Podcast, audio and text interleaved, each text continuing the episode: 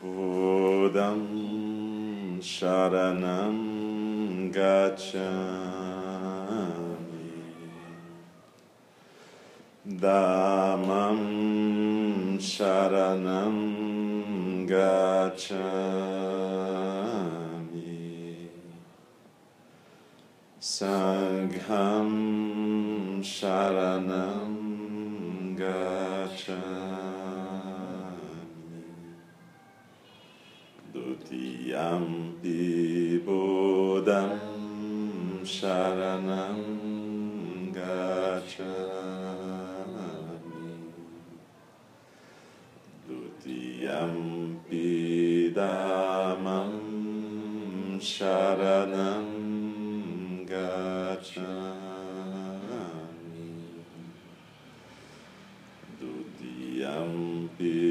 Uh.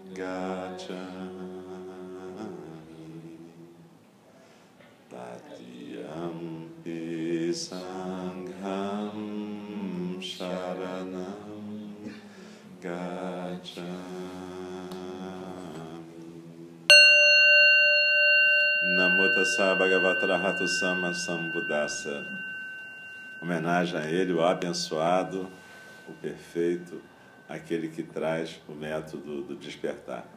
E a gente está aqui reunido hoje para a cerimônia de ordenação ou de votos do nosso amigo Alex Alexandre Castro. Qual é o teu nome inteiro, Alexandre? Alexandre Moraes de Castro e Silva. Alexandre Moraes de Castro e Silva, que vai ganhar um nome novo hoje, renascendo no Dharma.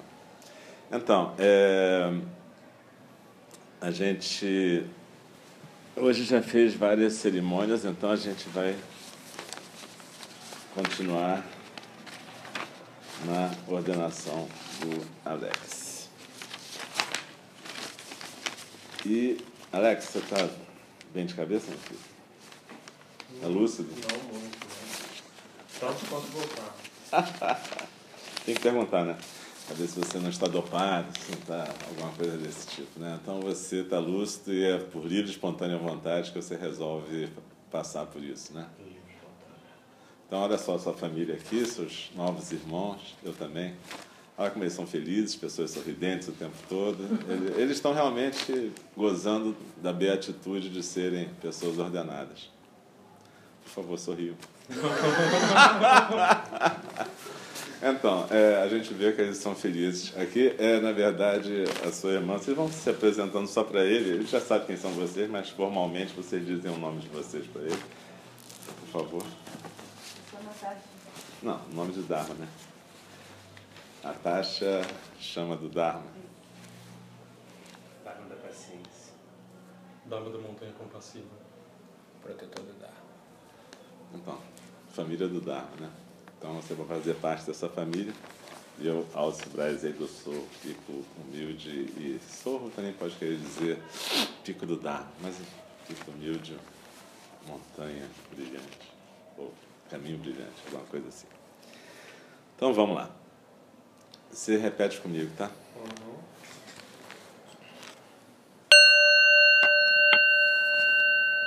Sobre todo o meu karma ancestral e tortuoso, bota a mãozinha assim.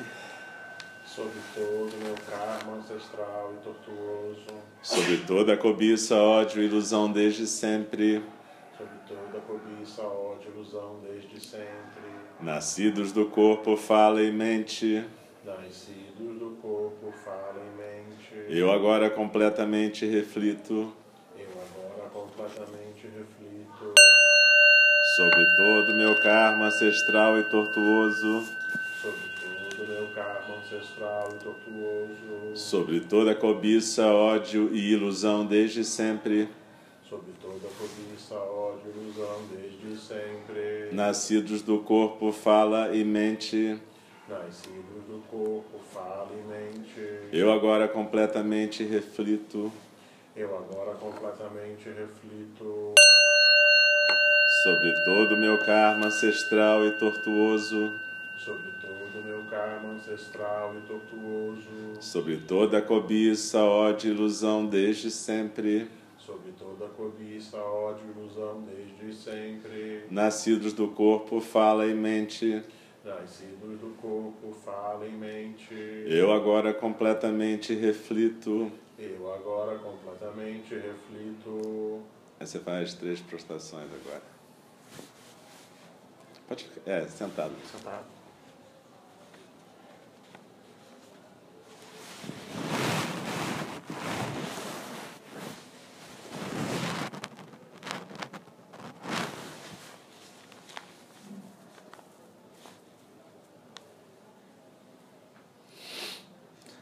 Agora a gente vai repetir os nomes dos Budas do passado e ancestrais.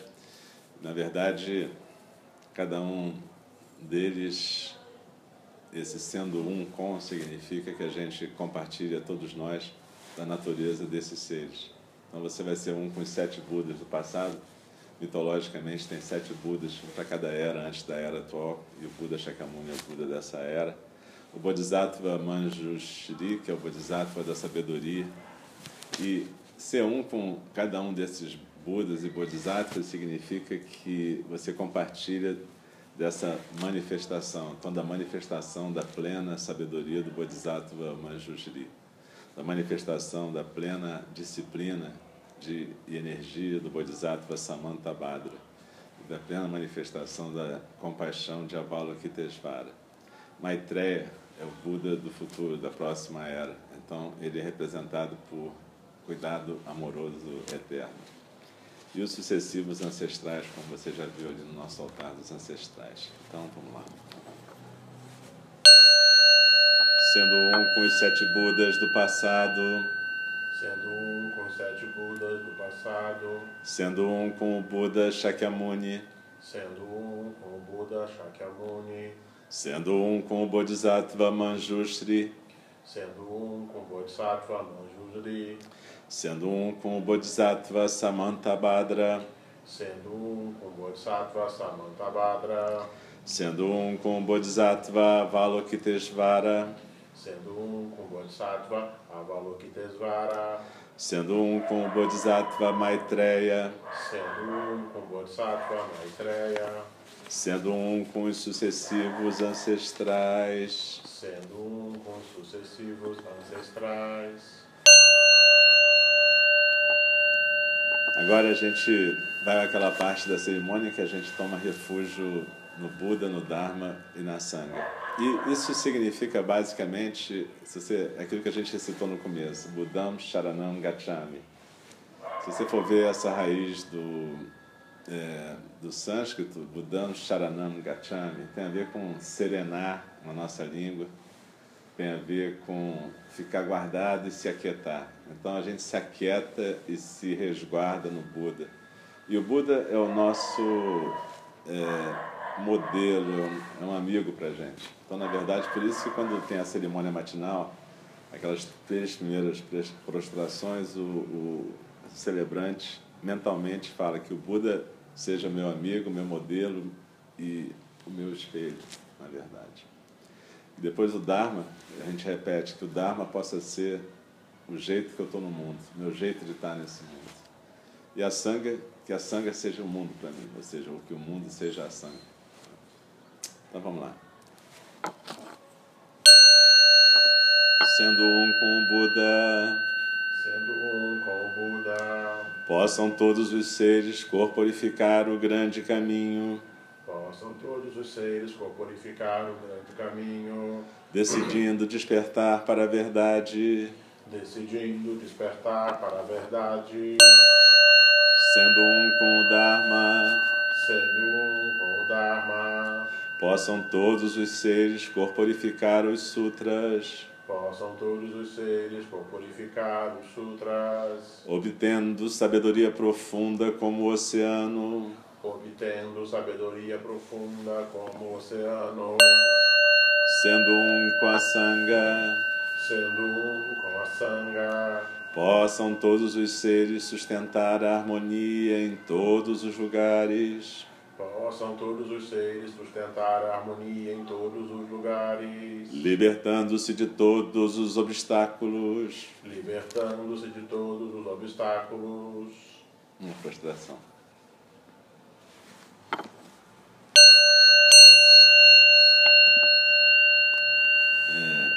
Gente tem os três preceitos puros ou, ou, ou três preceitos maiores. Normalmente, quando no tempo do Buda, Shakyamuni, as pessoas entravam para a Sangha recitando Eu me refugio no Buda, eu me refugio no Dharma, eu me refugio na Sangha três vezes. Aos poucos foram aumentando e colocando mais alguns preceitos, porque parece que as pessoas não se lembravam de outras coisas. Então, é, como era uma tradição oral, era importante repetir muito. Né? Então vamos lá. Três preceitos puros. Faço o voto de não prejudicar os outros ou a mim mesmo.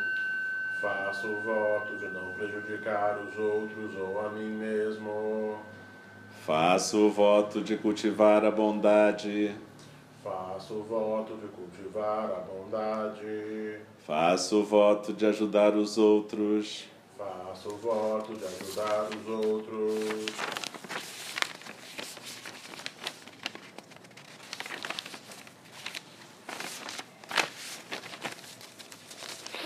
E aí vem os dez preceitos maiores. A gente tem que pensar nos preceitos. Às vezes as pessoas confundem preceitos com mandamentos, por uma questão da nossa tradição básica, ser judaico-cristã. Mas preceitos a gente faz voto de cumprir. Significa que a gente cria uma intenção. Fazer voto é importante, é criar uma intenção no coração é um caminho para a gente. Não quer dizer que a gente sempre vai conseguir, mas quer dizer que a gente bota essa intenção na frente. Por isso que todo mês, na época da lua cheia, a gente lembra disso. O tempo do Buda era duas vezes, era na lua nova e na lua cheia. Não sei se a gente tem mais memória agora, se fizer uma vez só, se simplesmente a gente tem mais preguiça, mas o fato é que a gente repete uma vez por mês isso. E significa reforçar essas intenções dentro da gente.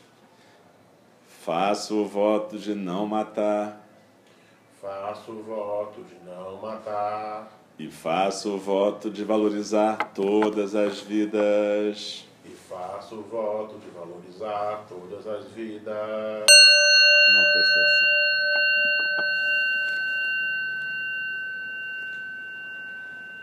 Normalmente nessas cerimônias a gente faz a prostração no sentido de que a gente está realmente colocando o corpo da gente, está corporificando aquele preceito. Então é uma forma da gente lembrar corporalmente disso. Eu faço o voto de não matar, eu faço o voto de valorizar todas as vidas. Então a gente procura só matar o suficiente para viver, ou seja, a gente tenta só matar o que a gente vai comer, ou só comer o que a gente necessita, não comer demais, por exemplo. A gente tenta não matar seres desnecessariamente. É claro que a vida se alimenta da vida, e esse é o karma, né? Esse foi um dos motivos do Buda despertar. Quando ele tinha cinco anos de idade, ele foi com a cerimônia da colheita, ele ficou vendo as minhocas sendo partidas pelos, pelo reino né, do arado, e os passarinhos comendo. Então ele entendeu que tinham que, digamos assim, que viver era durca, né? angústia, para as minhocas, para os passarinhos, para nós também. Então vamos lá. Faço o voto de não roubar Faço o voto de não roubar. e faço o voto de ficar satisfeito com o que tenho. Faço o voto de ficar satisfeito com o que tenho.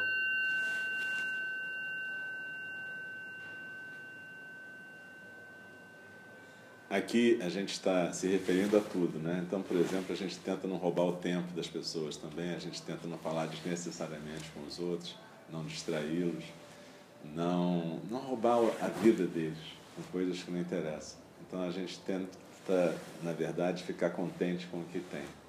Mesmo quando a gente está carente de atenção, a gente procura ficar mais quieto e fazer o que tem que ser feito. Você já percebeu que fazer votos de Bodhisattva, na verdade, é você é, entrar numa vibe assim mais intensa do que um praticante que não faz votos, né? E certamente é como se você fosse aquele negócio toca de elite, eu vou falar, que te pede para sair, porque na verdade a ideia é de que você vai poder acolher e cuidar de todos os seres, mas não vai ficar procurando esse tipo de cuidado a partir dos outros seres. Então é um tipo de escolha, o caminho do Bodhisattva, que é uma escolha difícil. Né? E que, na verdade, também não quer dizer que as pessoas tenham que te admirar por causa disso. Na verdade, elas têm que tratar você pior do que os outros também, para você entender o que, que significa ser um Bodhisattva.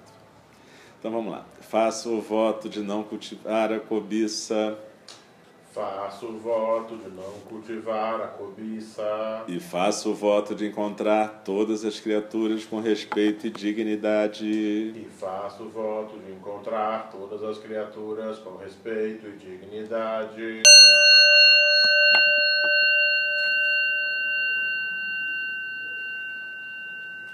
Aqui está se falando de todos os tipos de encontro que a gente pode ter com todas as criaturas. Então a gente faz um voto de não manipular as criaturas, de não usar para os nossos fins, enfim, de ter respeito no encontro com todas as criaturas, as criaturas vivas e as criaturas não vivas também, que são resultado do trabalho ou da natureza ou da gente mesmo. Então a gente respeita todos os seres e tem esse tipo de postura. Faço o voto de não mentir Faço o voto de não mentir. E faço o voto de ouvir e falar a partir do coração. E faço o voto de ouvir e falar a partir do coração.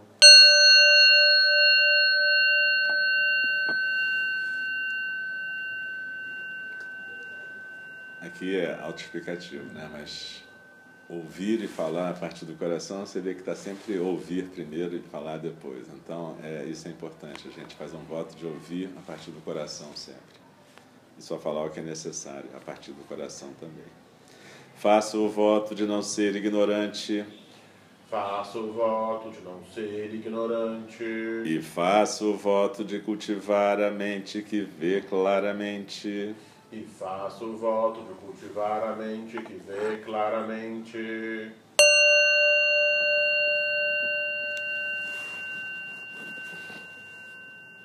Esse voto tem a ver com algumas coisas. Uma delas é você não ser projetivo. Né? Ser ignorante é você fechar os olhos para a realidade. Então, cultivar a mente que vê claramente é você fazer aquilo que Dogen Zenji fala: estudar o Dharma, estudar a si mesmo, estudar a si mesmo, esquecer de si mesmo, esquecer de si mesmo é ser autenticado por todos os fenômenos. Então, é você poder olhar para as coisas e não ficar se projetando em cima das coisas. Isso aqui é não ser ignorante e cultivar a mente que vê claramente.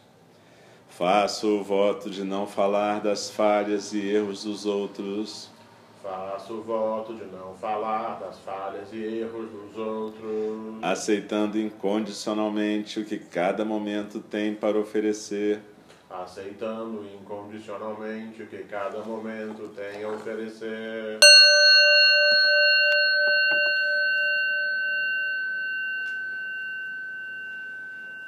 Isso significa que o Bodhisattva não fica com expectativas a respeito dos outros. Na verdade, a gente tem intenções e votos para nós, não para os outros.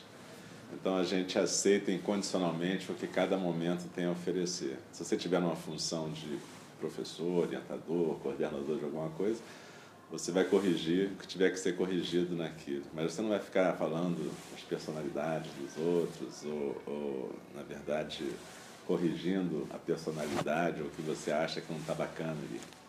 Na verdade, a opinião da gente sobre os outros não é relevante. Nós, bodhisattvas, na verdade, procuramos não ser relevantes nesse sentido. E aceitar incondicionalmente o que cada momento tem para oferecer, aceitar incondicionalmente o que vem de qualquer lugar, das pessoas, das coisas, do tempo, de tudo. Já viu que é difícil mesmo, né? Mas tudo bem, eu também estou praticando. Vamos lá. Faço o voto de não me elevar nem rebaixar os demais. Faço o voto de não me elevar nem rebaixar os demais. Falando a verdade sem culpa nem acusação falando a verdade sem culpa nem acusação.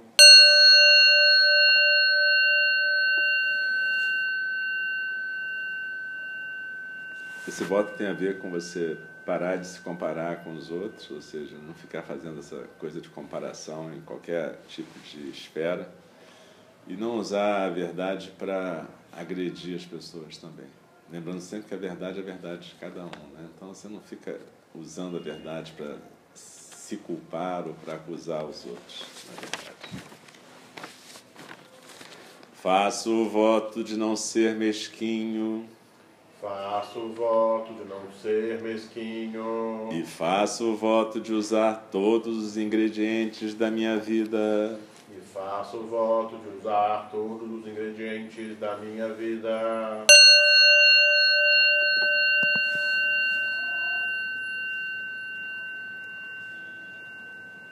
Normalmente esse voto é dito como eu me proponho a compartilhar o Dharma sem ser mesquinho, eu me proponho a compartilhar minhas coisas sem ser mesquinho. Mas aqui está um pouco mais amplo, é usar todos os ingredientes da minha vida. Tem um ditado em português que fala isso, né? Quando a vida te der limões, você faz a limonada. Mas é exatamente isso. Todos os ingredientes que vierem, você vai usar.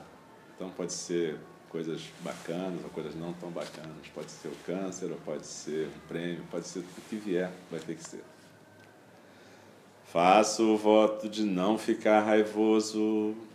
Faço o voto de não ficar raivoso. Transformando o sofrimento em sabedoria. Transformando o sofrimento em sabedoria.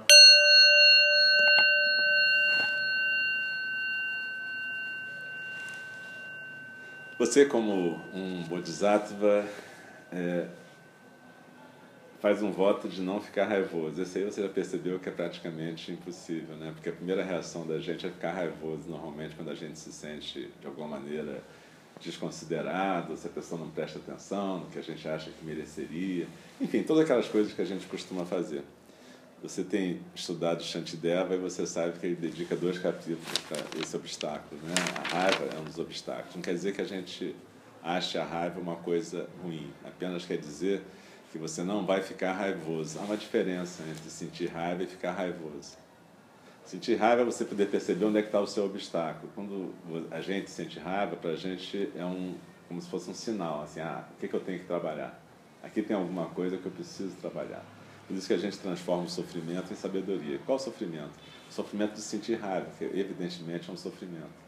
Mas daí a gente, em vez de ficar raivoso, ou seja, descarregar a raiva, a gente transforma o sofrimento em sabedoria. A gente transforma a raiva num conhecimento sobre como é que esse ego funciona. Ah, então tá. Quer dizer que eu funciono assim, bacana, vou tentar mudar esse negócio, vou trabalhar isso em mim. Então, é, aqui Talvez esse seja um dos mais importantes, né? porque isso a gente faz o tempo inteiro. É, é, sentir raiva e frequentemente ficar raivoso. E, em geral, com bom motivo, porque a gente acha que tem razão sempre, né? faz parte. Faço o voto de não falar mal dos três tesouros.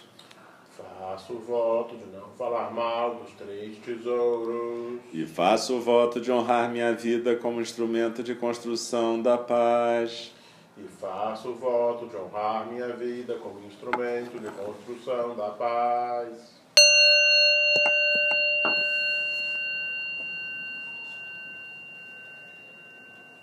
Essa formulação dos votos vem do Burning, né? do, da ordem dos Zen Peacemakers. E na verdade, não falar mal dos três tesouros era o voto tradicional. Você percebeu que o Byrne acrescentou sempre uma explicação que, na verdade, é uma duplicação do voto. Né? Então, são 10 que viram 20. Né? O Byrne tem aquela coisa bacana. Mas não falar mal dos três tesouros, basicamente, para que você não pode falar mal de nada, né? Porque os três tesouros são Buda, Dharma e Sangha. Então você não pode falar mal do Buda e, por conseguinte, de nenhum professor. Você não pode falar mal do Dharma, ou seja, de todos os ensinamentos, de todas as tradições e você não pode falar mal da sangue, que basicamente é o universo inteiro. Então, isso quer dizer que você não pode falar mal de porra nenhuma. É isso aí, mais ou menos. Mas essa regra é redundante, então, porque já tinha essa antes. Não, tinha, mas não estava tão claro. Isso é como a nossa querida chama do Dharma gosta, ficar repetindo a regra, retendo para ver se alguém vai ler e prestar atenção naquilo finalmente. Desde o tempo do Buda já era assim, né? E faço o voto de honrar minha vida como instrumento de construção da paz.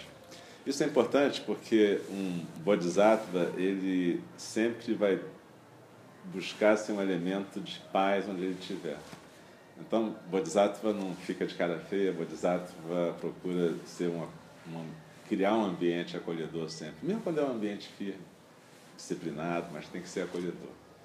E um Bodhisattva é sempre um guerreiro satisfeito e não reclama. Quer dizer, quando a gente faz votos, a gente também abre mão do discurso da reclamação ou da sobrecarga. Para a gente nunca tem isso. É, você, tá, você colocou no site da gente o mito de Sísifo. Né? Então, um Bodhisattva basicamente é Sísifo, como o autor coloca muito claramente. Né? É empurrar a pedra até lá em cima, sabendo que depois vai ter que empurrar de novo. Empurrar a pedra até lá em cima sorrindo. Sorrindo, né? E não reclamando de que alguém sentou na pedra. Porque às vezes alguém ainda senta na pedra. Né? Porque, porque subir a pedra é o que tem para hoje. É o que tem para hoje. Vai ter isso para sempre, aliás, né? Até o dia que você vai virar uma pedra para alguém levar para lá para cima. E deixar para ver se, como a Ira falou no grupo, na né? balada de Narayana, um dia levam a gente para cima da montanha e larga Bom, vamos lá. Mas isso, isso é uma coisa importante. É, como Bodhisattva, a gente procura não piorar o mundo. Então a gente não reclama do mundo, a gente faz o que a gente tem que fazer.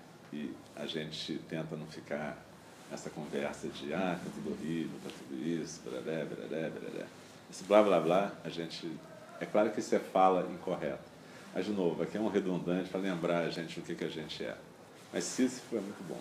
Se você lembrar disso, já é excelente. E aí a gente, em geral, termina com os quatro grandes votos dos Bodhisattvas. E esses, a gente sabe, as criações são inumeráveis, faça o voto de libertá-las, todas as criações. Ou seja, aqui a gente renova o voto de não manipular as criaturas, nenhuma criatura, nem as criaturas do pensamento também. As ilusões são inexauríveis, ou seja, a gente vive nesse mundo de ilusões, flores do vazio, mas a gente se compromete a não se agarrar a nenhuma delas, deixar todas se transformarem. E a realidade é ilimitada, ou seja, está sempre se transformando, mas eu faço o voto de percebê-la e não me projetar nela. E o caminho do despertar é insuperável, ou seja, o caminho do Bodhisattva é insuperável. Faço o voto de corporificá-lo. Então, esse a gente vai repetir junto. E, enquanto você vai repetir esse, esse aqui é o nosso manto coletivo, o manto do Felisberto, que continua conosco. Felisberto, estão ali algumas cinzas dele, acompanhando a cerimônia. E eu te passo aqui. Você coloca em cima da cabeça, simbolizando que você é parte da família. Então vamos lá.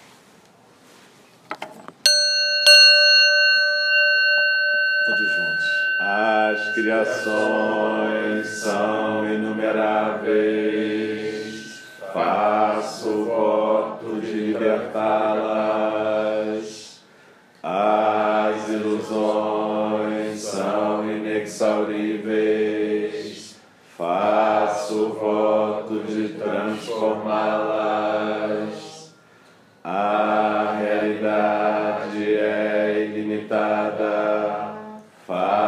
Faço voto de percebê-la. O caminho do despertar é insuperável. Faço voto de corporificá-lo. As criações são inumeráveis. Faço voto de libertá-las. São inexauríveis. Faço voto de transformá-las. A realidade é ilimitada. Faço voto de percebê-la. O caminho do despertar é insuperável. Faço voto de corporificá-lo. Criações são inumeráveis. Faço voto de libertá-las. As ilusões são inexauríveis. Faço voto de transformá-las.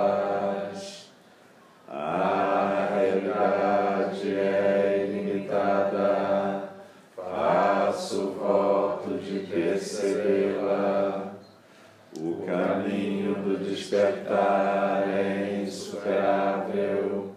Faço voto de corpo purificado. Possam os méritos desta cerimônia abençoar o seu caminho na nossa família Dharma de Kyu e que você possa cuidar amorosamente de todos os seres, desde você mesmo a todos os seres sencientes, e que tudo de bom possa vir para o universo da sua ordenação. Nesse momento, todos os Budas e Bodhisattvas festejam essa cerimônia que se repete desde o início do tempo sem tempo.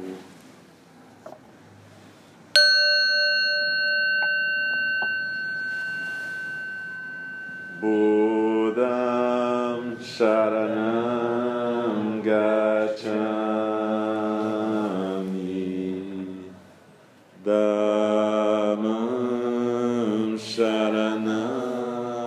gacchami.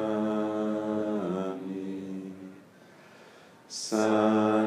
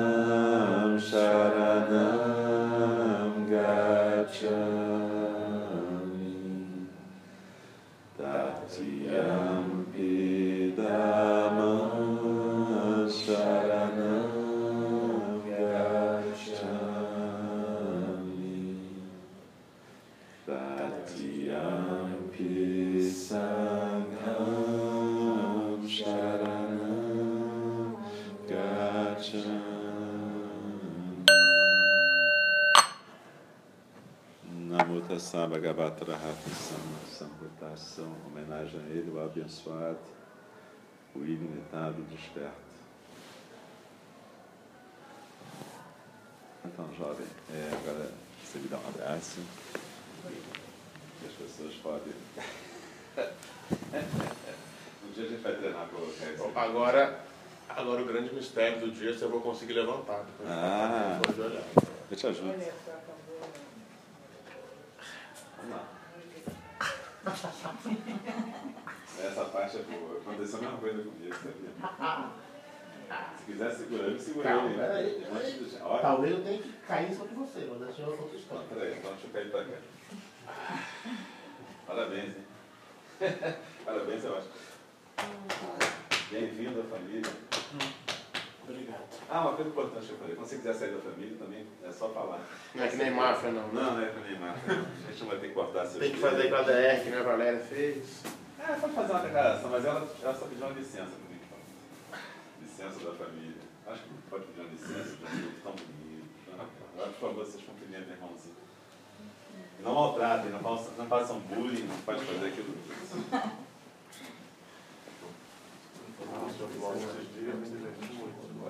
De joelho.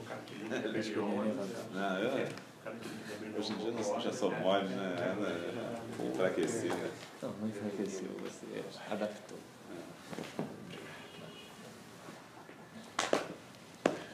Agora você pode fazer um pequeno discurso, se quiser, e agradecer. Que é... Eu só queria agradecer a todo mundo que está aqui. É, esses preceitos são muito bonitos, são muito difíceis. São coisas que eu tenho tentado praticar há muito tempo. Porque sempre achei que eu tive uma vida de muito privilégio, que eu precisava, em vez de pedir mais, tentar fazer mais. Então estava muito tempo tentando praticar esses preceitos todos na minha cabeça. Foi muito importante para mim descobrir que tem um lugar que formaliza isso e que mais ou menos esse mesmo, esse mesmo, esse mesmo caminho. Então, foi um longo processo para vir chegando aqui, me aproximando, vindo. E eu estou muito feliz de estar aqui porque é o lugar que eu já queria estar e estava buscando desde antes de saber que existia. E é muito bom vocês estarem aqui e estarem cuidando do Dharma, estarem recebendo todo mundo, estarem passando ensinamentos adiante. Eu fico muito orgulhoso de poder fazer parte disso. É isso. Bacana, hein? Tinha que fazer um selfie com ele assim agora. É, isso é Por legal. favor, tem muita visita, vamos fingir que nós somos sérios, né? É, bom, tô tentando. Eu não consegui, né? Eu tentei, eu tentei, mas. Então, eu acho que tudo bem por enquanto. Não vamos estragar agora no final, assim. O pessoal que nunca veio está mais achando que isso aqui é um negócio sério. Quase, Tudo né? todo sério. É. Aliás, minha mãe é aquela ali. Só sa- ah, só sabe que quando, ele, é, quando a pessoa se ordena, ele teoricamente salva sete gerações anteriores. Então a senhora e todo mundo que está para trás já está tudo salvo. Então, Eu, eu posso dizer umas palavras? Como mas, Pode, fala. apresentar, essa aqui é minha mãe, essa aqui também é a Sônia. A Sônia é, que é, é amiga que mora comigo e que me hospeda, na verdade, é minha mãe. Então são quase minhas duas mães, na verdade. Que beleza? Fala, é Marilene. Eu só posso ficar feliz né, de ver que ele está no caminho que ele escolheu, o caminho de luz, né, de encontrar, encontrar essa paz, essa luz. Eu não conheço é, bem o- os preceitos, eu frequento a religião católica e acho muito bonito. Eu Fiz até um altar na minha casa agora para ele, homenageando ele com a fonte. Eu, vi, eu sou filho de quem? Eu sempre esqueço. De qual É orixá né? que eu sou? Eu sou Essa pergunta. Essa pergunta. Melhor resposta. Você viu? Eu sou filho de quem? Meu, né? Ele me pegou de Acabou. A gente tá falando isso, porque eu vou de altar, coisa desse. Sentem Ele pegou de surpresa. Não, é verdade. não. É verdade, é verdade. Eu sou seu filho, ponto. Sua Isso é fato. Isso é fato. namorada dele, eu até falei assim, não, carreguei nove meses e engordei 20 quilos. A sua resposta Não foi é a mais isso. zen possível. Não, então a resposta foi a resposta de mestre Zen mesmo. Agora, além disso, no, no orixá, É. do orixá, eu sou filho de É, quem? que ele é filho de Ogum, né, que é São Jorge da olhou, Axé. falou, diz assim, engraçado, né, assim, o seu filho não precisa fazer agrado nenhum pro, pro orixá dele, porque o orixá dele está nele e ele está no orixá. Foi essa explicação que me deram. E, e ele, ele é tão ogum, tão completo, que não precisa agradar nada, não. Ele é algum. Eu falei, ah, tá, que bom, foi isso. Mas, enfim, eu quero agradecer, fico muito feliz de, né, de ver que ele está aqui, né, essa família linda, harmoniosa, e, e que ele escolheu o caminho dele de luz, o caminho dele de, de iluminação, vamos dizer assim, né, como diz o Buda. Eu, como mãe, só posso ficar feliz por ele e, de uma certa forma, né, aqui um pouco, é, sabe assim, que bom esse meu filho, né? A gente fica assim, não pode Pega o que eu saco que a gente né? vai tirar isso do corpo dela agora. Explicar. Não, não, vou te explicar. Não, eu que não pode ter vaidade, mas a gente fica um pouco, né, assim, né? Poxa, meu filho, que bom, encontrou a felicidade dele, porque como ele escreveu uma vez, assim, a mãe ideal é a mãe desnecessária, porque criou bem. Então, não precisa mais da mãe, Tem o razão. filho vai para o mundo, é a mãe desnecessária. Então, eu fico feliz de ser desnecessária, porque eu acho que ele encontrou o caminho dele. Né? Ele encontrou o caminho dele. É verdade, eu gostei da sua fala. Bacana. não lembro quando eu falei. Minha mãe não diria melhor. Oi? Não lembro quando eu falei isso, mas ela diz. Não, está escrito, inclusive, Tá escrito, meu desenhado. filho. Ele é desenhado. Desenhado. Assim, mãe, a mãe ideal Você desenhou pra mãe é, entender, né? aquela, é aquela mãe desnecessária que cumpriu a sua Era uma indireta para você parar de ficar. Tá bom, tá bom, não precisa entrar nessa parte. Ele conseguiu, né? Conseguiu sozinho caminhar, não precisa estar com a mãe ali atrás. Claro, mas a gente vai. Ele vai pedir a sua ajuda de vez em quando. Vamos lá. Alguém mais quer dizer algumas palavras para ele? Desejar boa sorte, alguma coisa? Seja bem-vindo. Ó, não sei. Fabi tá só rindo, né? Isso tudo é a alegria do Dharma, né? Que beleza. Vai, Zezita. Manda uma risada. É, senão não podia terminar a cerimônia. né? A gente vai botar esse nome nele mesmo? Risadinha com dó. Risadinha do Dharma? Ele tá pretendendo. Ele quer ser postulante, né? Acho que É, você não te falou, não? Tu não falou pra ela? Sim, falei com você. também. Oi? Não precisa falar pra mim, precisa falar pra Não, mim. mas eu tava, eu achei que ele tinha comentado. Sim, falei você. Sim, falei. Sim. Não ficou claro. Agora ficou, risadita do Dharma. Então, temos ele, o Roberto, né? E tem a, a, André, né? Pereçosa dele. Tá? Eu Então- posso só uma coisa, desculpa. É, Esse, esse seu pim estava desligado, o senhor permitiu que eu tirasse foto. Eu permiti. E a irmã dele, que está doente, com febre, mandou parabéns para você agora e lamentou não ter podido vir. Ah, nem sabia que você tinha uma veja só. Tinha minha irmã e minha sobrinha também queria vir, que ela tem um trabalho de escola sobre budismo, não sei o quê, mas aí na hora H teve uma festa chamada H. Ah, Ah, a não deixa de ser. tem 11 anos, né? Com certeza, né? Mais legal, com certeza. Não tem Olha, a mãe que está aqui a primeira vez, ela está fazendo uma tese sobre o quê? É, o Boi e o Pastor, que é o Conto Zen, Uhum. Onde você tá fazendo? na UFJE, Aí ela nunca teve no, no dia zen, ela hoje teve uma imersão, né? É, hoje foi. Você encontrou o boi? Nossa, isso é uma longa Mas a conversa. tese de que, de que, de que disciplina? É ciência da religião. Eu estudo. Zen. Que legal. Aí ela estuda aquilo que a gente faz, interessante. Aí ela nunca tinha ido no templo zen, aí hoje ela teve a chance de ver tudo de uma vez só, né? Esse foi um dia bem intenso. Nada é por acaso. É, pois é. Que bom, né? Ela veio de fora, pelo menos aproveitou a viagem, né? Espero.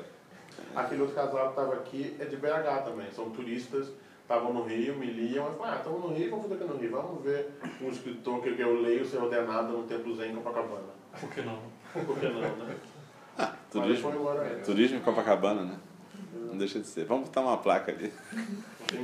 O de Minas. Venha ver o mar e veja qual- o zen também. Daqui a pouco vem de, de Jeep, né? Jeep, exatamente. Tá bom, pessoal, vamos lá. Vamos arrumar a sala e fique à vontade. Eu ia ler um pedaço da Mapada para você, mas eu resolvi te poupar disso. Eu só vou te emprestar esse livro, depois você me devolve. Mas é porque aqui tem um último capítulo que fala do Bodhisattva, o que, que o Bodhisattva deve ser. Então, eu vou deixar com você. Se o livro aparecer queimado e você sumir daqui, eu já vou entender que você entendeu o que está escrito na- nesse último capítulo. Pode ser que a gente perca o nosso colaborador, mas vamos ver. Bora. Agora vamos arrumar a casa.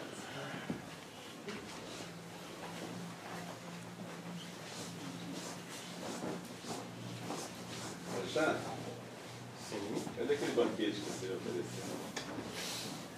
Não me disseram que tinha que oferecer nenhum banquete, eu trouxe frutas. Não te, não te falaram que você tinha que Não oferecer um. Eu banquete? tava esperando a cachaça de Ikea. É verdade, eu tinha que ver. cachaça. Não me falaram. Saque, cachaça. Trouxe fruta. Trouxe fruta, vela. a, A gente pode fermentar a banana, fazer cachaça de banana. Não é, menino?